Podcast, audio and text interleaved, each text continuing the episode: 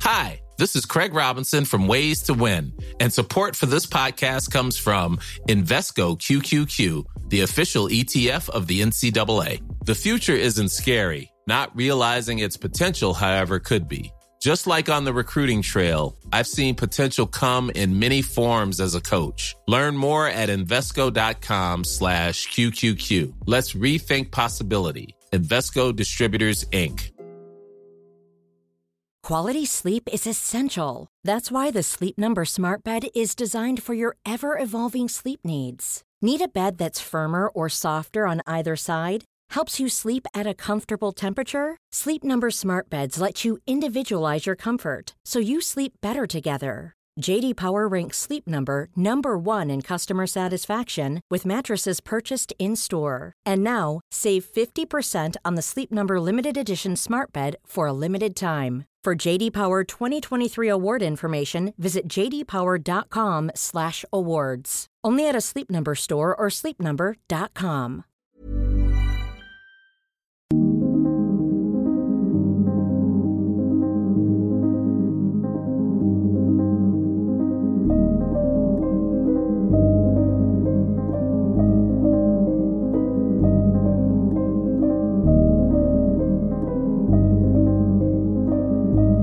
Le podcast Over and Out. Donc aujourd'hui, je vais vous parler d'un tueur en série. J'ai l'impression que toutes les Ted Bundy, Charles Manson, qui est pas tellement un tueur en série, euh, Ed Gein, Ed Kemper, on dirait qu'on en a parlé et reparlé. Ça veut pas dire que je vais arrêter de parler des tueurs en série connus, mais c'est bien aussi de parler de des tueurs en série moins connus. L'homme dont je vais vous parler aujourd'hui est vraiment cruel, mais il est surtout très très très intelligent. Il a opéré de euh, 1996 à 2012 sans arrêt dans plusieurs États différents des États-Unis sans jamais se faire attraper. Il s'est fait attraper justement à la fin de ses jours et il planifiait là, méticuleusement chacun de ses meurtres. C'est assez impressionnant de voir ça et ça glace le sang. Donc aujourd'hui, je vais vous parler du fameux Israel Keys. Le 1er février 2012, c'est une journée parfaitement normale pour la jeune Samantha Koenig de 18 ans. Elle va à son travail, elle fait son corps de travail comme d'habitude. Elle travaille dans un petit stand de café euh, qui s'appelle Common Grounds Coffee qui est situé à Anchorage euh, en Alaska. Il fait noir dehors, Samantha s'apprête à terminer son shift et à fermer le stand de café quand un homme vient commander un café. Mais comme elle n'a pas tout de suite terminé, c'est pas l'heure de la fermeture tout de suite, elle répond à l'homme. Un peu fatiguée de sa journée, Samantha prépare quand même le café et remet la commande à l'homme. Elle le trouve un peu bizarre parce que il porte un masque de ski. Bon, je pense pas que ça soit si euh, rare de voir ça, surtout en Alaska. Mais bon, euh, elle est un peu inquiète. Elle lui remet son café et là, l'homme sort un fusil. Il le pointe à la tempe de Samantha et lui demande de lui donner tout l'argent de la caisse. Évidemment, Samantha, c'est pas son commerce, je veux dire, elle obéit aux ordres de l'homme, elle sort l'argent pour lui donner. L'homme est pas satisfait, il entre dans le stand de café et attache les mains de la pauvre Samantha qui est toute tremblante. L'homme ordonne à Samantha d'entrer dans sa Ford Focus blanche. Mais Samantha ne se laisse pas faire aussi facilement. Elle essaie de s'enfuir. L'homme réussit à rattraper Samantha il est fâché et lui pointe l'arme à la tempe encore une fois et il la menace en disant que si elle essaie de s'enfuir à nouveau, il la tuera. L'homme et Samantha font le tour de la ville en voiture. L'homme rassure Samantha en disant J'ai juste kidnappé pour une demande de rançon. Si tu te portes bien, si tu obéis à mes ordres, il n'y aura pas de problème, tu vas bientôt pouvoir revoir ta famille. Samantha dit Ok, mais mon petit ami est supposé venir me chercher au café. Quand il va arriver, il va voir que je suis pas là, il va s'inquiéter. L'homme, un peu stressé, retourne en vitesse au café. Euh, il prend le téléphone de Samantha qu'elle avait laissé derrière elle et écrit un faux SMS au petit ami de Samantha. Là, ça dit Hey, I'm spending a couple of days with friends, let my dad know. Hey, je vais passer quelques jours avec des amis, passe le message à mon père. Mais tu sais, c'est assez bizarre ça. Tu sais, tu pars pas avec des amis sans aviser juste comme ça, genre avec un SMS. Donc, juste ça, ça paraît faux. Ensuite, l'homme euh, enlève la batterie du téléphone de Samantha pour pas qu'on puisse la localiser. L'homme ramène Samantha, il la met dans son cabanon et l'attache bien comme il faut pour pas qu'elle puisse s'enfuir. L'homme allume ensuite la radio et met de la musique super fort pour pas que sa famille entendre les cris de Samantha. Cet homme cruel s'appelle Israel Keys. Il a 34 ans et il vient de l'Utah. En fait, il est né en Utah, mais il a grandi à Washington. Durant son enfance, il a eu beaucoup de mauvaises influences. Par exemple, il a été ami avec Chevy Kehoe, qui est un suprémaciste américain qui est coupable de trois meurtres. Il est présentement en prison. Donc, euh, juste genre grandir et être ami avec un tueur en série, ça forme pas la jeunesse, comme on dit.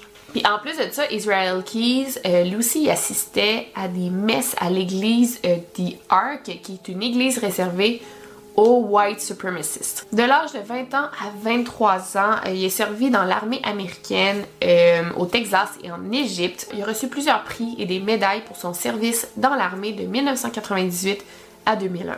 Israel Keys est décrit comme un homme assez silencieux et très privé. Il parle pas beaucoup de lui. Euh, on sait qu'il boit beaucoup d'alcool. Par exemple, il pouvait prendre une bouteille de whisky et la boire au complet, genre en une gorgée comme ça. En 2007, il a déménagé en Alaska où il s'est parti une compagnie de construction, donc euh, Keys Constructions. On sait qu'il est marié et qu'il a une fille, mais on n'a pas beaucoup d'informations sur sa vie privée. Je pense qu'on fait ça pour vraiment garder l'anonymat de sa fille, qui est encore mineure évidemment. Mais euh, c'est ça, il est marié puis il a un enfant. Donc là, on retourne en février 2012. La pauvre Samantha est embarrée dans le cabanon de Israel Keys. Et là, il lui répond qu'elle a en fait un compte conjoint avec son petit ami et c'est pas elle qui a la carte de débit avec elle, c'est son petit ami. Ensuite, elle lui dit, bon, en fait, si tu veux aller chercher ma carte de débit, elle est située dans la camionnette dont mon petit ami, en fait, ils l'ont mis dans le, coffre à. Puis on se demande vraiment, tu pourquoi Samantha lui donne toutes ces informations, mais en fait, comme il lui avait dit qu'il allait comme voler de l'argent et allait la libérer par la suite, mais j'imagine qu'elle donne le plus d'informations possible pour qu'elle retire tout l'argent qu'il veut et pour ensuite la libérer. Donc euh, Keys lui demande euh, l'adresse de son petit ami ainsi que le NIP de la carte, Samantha lui donne et Israel Keys repart. Donc j'imagine que ça a dû être rassurant en quelque sorte pour Samantha, elle a dit bon, il va, me voler, puis il n'y aura pas de problème parce que depuis le début, Israel Keys dit que c'est vraiment une question d'argent. Il a conduit dans la direction de la maison de Samantha. Il est arrivé pour prendre la carte dans la camionnette, mais entre-temps, le petit ami de Samantha, est sorti.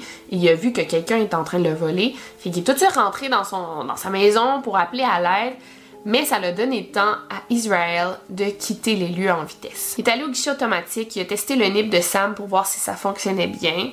Il n'a rien retiré cette soirée-là. Ensuite, il est retourné chez lui. Il s'est versé un verre de vin. Il est retourné dans le cabanon.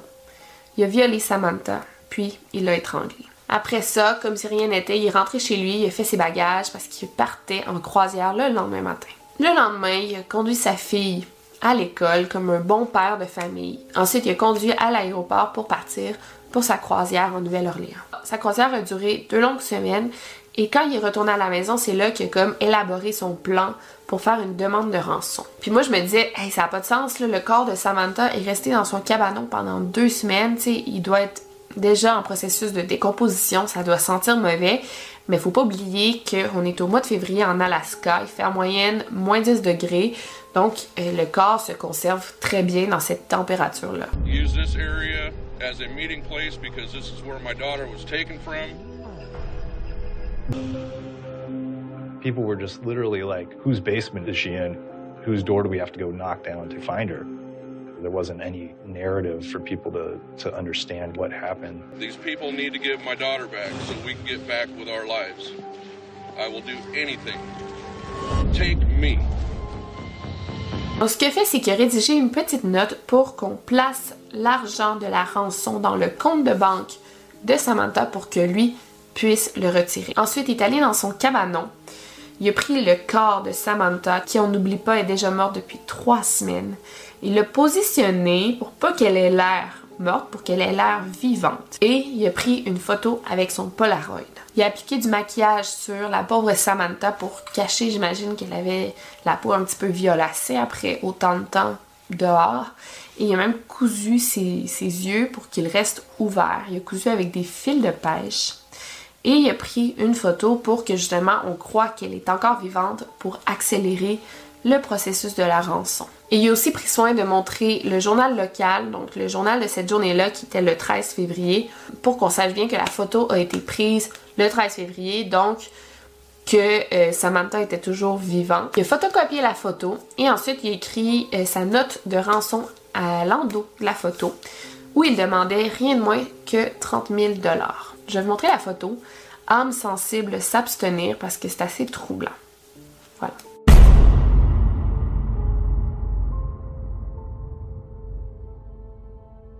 Je sais pas pour vous, mais j'ai l'impression que même si elle a l'air vivante, elle a carrément l'air morte parce qu'il n'y a plus de vie dans son regard. C'est assez impressionnant de voir ça. Parce que oui, si tu si la connais pas, tu peux vraiment penser qu'elle est encore vivante, mais quand tu connais toute l'histoire, tu dis non, c'est vrai, elle a vraiment l'air morte. Après avoir pris la photo, euh, Israel Keys a texté le petit ami de Samantha pour dire euh, qui avait laissé une note de rançon euh, sous Albert dans le parc Corners Bog. En fait, Albert, c'était le nom d'un chien décédé euh, connu. On avait comme fait une pancarte en l'honneur de, Albert. Fait quand il a dit sous Albert, ben, il avait placé la note en dessous de la pancarte dédiée à Albert le chien. Évidemment, c'est pas le petit ami de Samantha qui est allé la récupérer, mais bien la police. Le père de Samantha qui s'imaginait le pire, genre ma fille, ça fait trois semaines qu'elle a été kidnappée, elle doit se faire violer à chaque jour, puis ça devait être quand même très horrible. Euh, il a tout fait en son pouvoir pour amasser les fonds nécessaires, qui est quand même une grosse quantité d'argent, et surtout que la famille Gunning était très loin d'être riche, donc euh, il a tout fait pour amasser les fonds euh, pour la rançon. Il y a même plusieurs membres de la communauté qui l'ont aidé, ont fait des dons euh, pour euh, ramasser la somme nécessaire et le tout a été déposé dans le compte de banque de Samantha. Mais ça n'a pas vraiment d'importance parce que pendant ce temps-là, Keys a démembré la pauvre Samantha. Il est allé au lac euh, Matanuska il a fait un trou dans le lac gelé et a jeté tous les membres du corps de Samantha dans le lac. Les retraits sur le compte avaient commencé à Anchorage euh, en Alaska, mais il y a d'autres retraits qui se sont faits euh, en Arizona, au Nouveau-Mexique et au Texas. Les policiers avaient de la facilité à suivre ça de près parce qu'ils voyaient quand même le trajet euh, de Israel Keys et grâce aux caméras de surveillance dans les banques, ils avaient déjà vu que l'homme qui était Quality sleep is essential. That's why the Sleep Number Smart Bed is designed for your ever evolving sleep needs. Need a bed that's firmer or softer on either side? Helps you sleep at a comfortable temperature? Sleep Number Smart Beds let you individualize your comfort so you sleep better together. JD Power ranks Sleep Number number 1 in customer satisfaction with mattresses purchased in-store. And now, save 50% on the Sleep Number limited edition Smart Bed for a limited time. For JD Power 2023 award information, visit jdpower.com/awards. Only at a Sleep Number store or sleepnumber.com.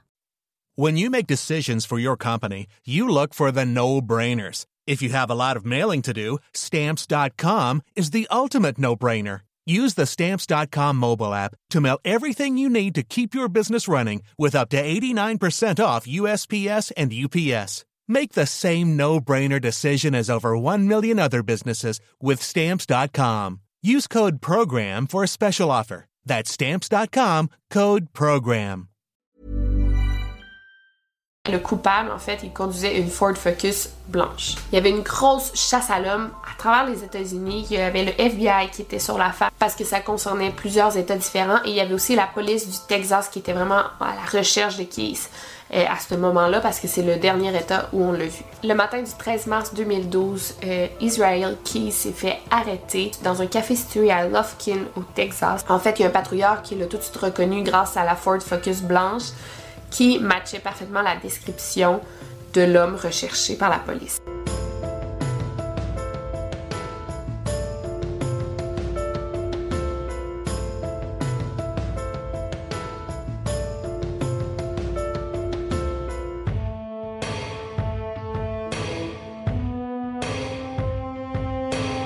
Dans le taux de Keys, il y avait une pile de billets, son masque de ski, un fusil, le téléphone cellulaire de Samantha et sa carte de débit il a été immédiatement arrêté. Après son arrestation, Keys a admis avoir kidnappé Samantha Koenig, mais il a dit à la police, je vais vous donner d'autres détails à une seule condition. Je veux pas que rien de tout ça soit dans les médias. En fait, lui, pensait surtout à sa fille Kimberly. Il voulait pas qu'elle sache toutes les horreurs que son père avait fait.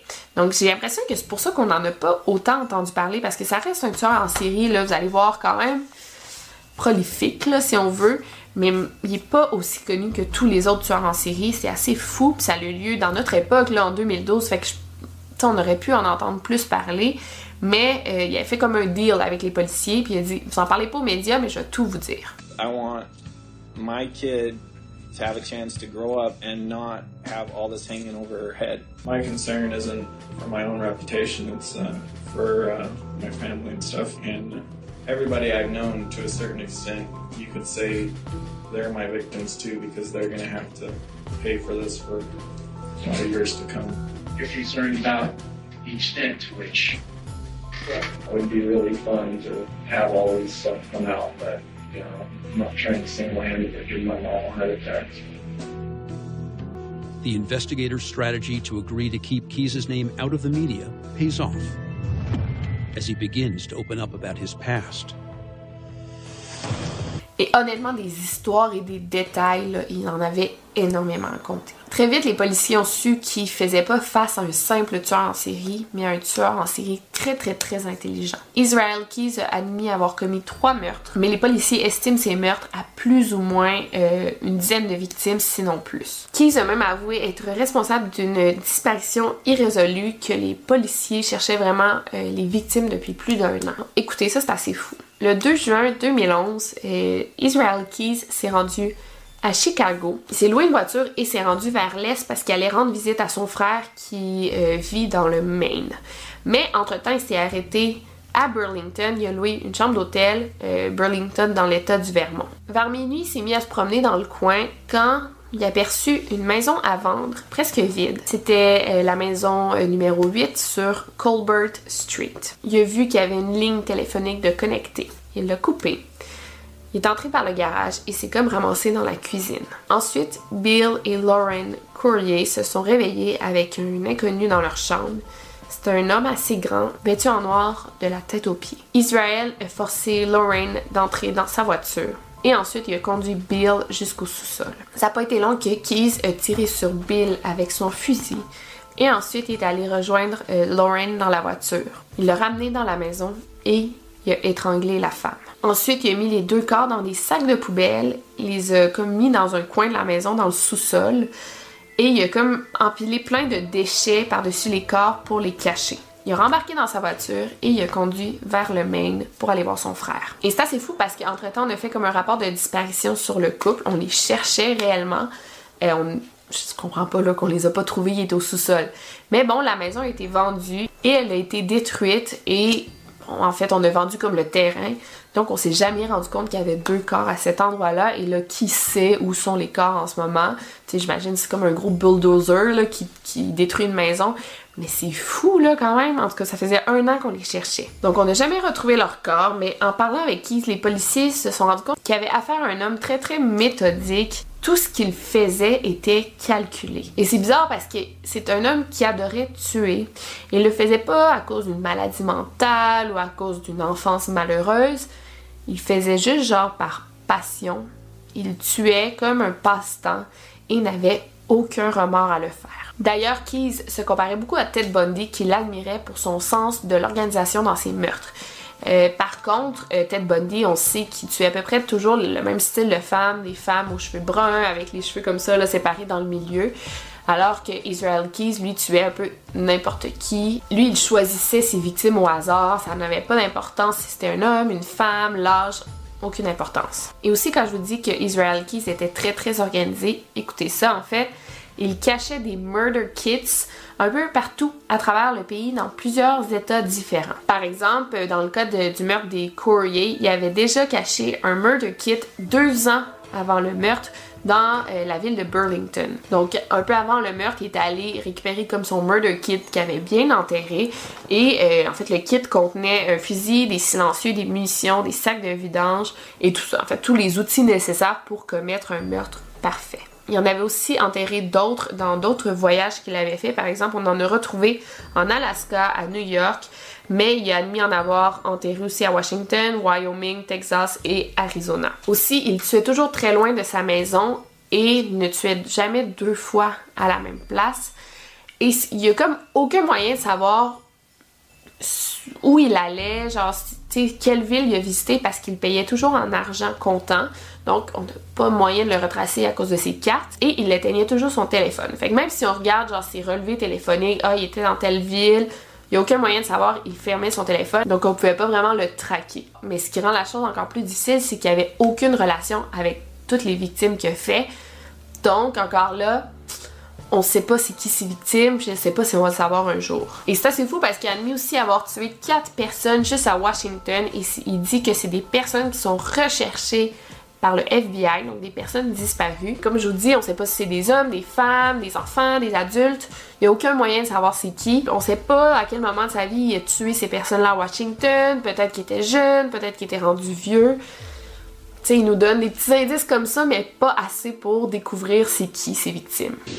There is no one who knows me, or who has ever known me, who knows anything about me really. They're going to tell you something that does not line up with anything I tell you because I'm two different people basically. And the only person who knows about the kind of things I'm telling you is me. How long have you been two different people? Long time. 14 years. I don't know how much of this stuff I want to talk about until I know whether or not I can get what I want. Of course, if I get what I want ultimately, then I'll tell you everything. How many bodies, hypothetically speaking, could you tell them about? First of all, I didn't agree to do anything today. I already told you that, so. I'll give you two bodies and a name. I'm not a stupid person. I'm not grandstanding. I'm not in this for the glory. I'm not in this for media attention. Il a aussi admis avoir fait un meurtre dans l'État de New York et un autre dans l'État du New Jersey qui était une femme et il dit avoir enterré son corps près du Tupper Lake. Il a aussi avoué avoir euh, cambriolé 20 à 30 maisons à travers les États-Unis et il aurait volé des banques entre 2001 et 2012. Donc comme je vous dis, c'est un homme qui était vraiment en action mais il s'est jamais fait attraper jusqu'à la fin de ses jours. Donc, c'est vraiment difficile à savoir. Donc, j'imagine que quand les policiers ont attrapé cet homme-là, c'était comme, ok, genre une mine d'or, ok, on a vraiment beaucoup enquêté. Mais il y a sûrement plusieurs meurtres, disparitions qui vont être résolus grâce à l'arrestation de Israel Keys. Mais malheureusement, avant que justice soit rendue, le 2 décembre 2012, Israel Keys s'est tranché les poignets dans sa cellule de prison et il est mort. Il a laissé une sorte de note de suicide qui est comme une ode au meurtre, mais euh, ben, sa lettre a été vraiment analysée puis ça offre aucun indice à quelconque meurtre. Donc il a vraiment amené ses secrets dans la tombe. L'enquête continue pareil, on essaie de retrouver d'autres victimes de Israel qui, si on le garde toujours en tête, mais il était tellement méticuleux et perfectionniste que je doute qu'il ait laissé comme quelconque ADN sur ses victimes. Donc il y a tellement de disparitions aux États-Unis, puis il y en a probablement beaucoup qu'on pourrait résoudre si on savait c'était qui ces victimes, mais je doute qu'on le sache un jour, honnêtement. Donc, avouez qu'il est quand même assez incroyable cet homme. Là, moi, ça m'impressionne. Mais tu sais, c'est un homme profondément mauvais, mais c'est un homme brillant, puis très très organisé. Puis je trouve ça vraiment mystérieux aussi de savoir, c'est qui ces autres victimes, tu sais? Il allait souvent, genre, dans le nord-est des États-Unis, si c'était lui, genre, qui avait tué Maura Murray, on le sait pas, il la connaissait pas, peut-être qu'il était dans le coin, il n'y a aucun moyen de savoir s'il était là, peut-être qu'il était dans, dans le coin à ce moment-là, puis il l'a tué, tu sais, mais je dis Maura Murray, on peut parler de n'importe quelle autre disparition, genre Brianna Maitland, ou bon, euh, fait que ça me passionne cette histoire-là. Si vous avez aimé cette vidéo, ou plutôt cette semaine spéciale Halloween, laissez-moi un gros gros thumbs up pour, m'encourager à continuer mes vidéos. Je vais prendre une petite pause parce que là, ça a fait beaucoup de travail. Fait qu'on va se revoir mercredi pour une vidéo de disparition si je me trompe pas. Et sinon, je vais aller me reposer parce que j'ai même la voix enrouée qui est vraiment fatiguée. On se voit très bientôt et n'oubliez pas de barrer vos portes. Over and out.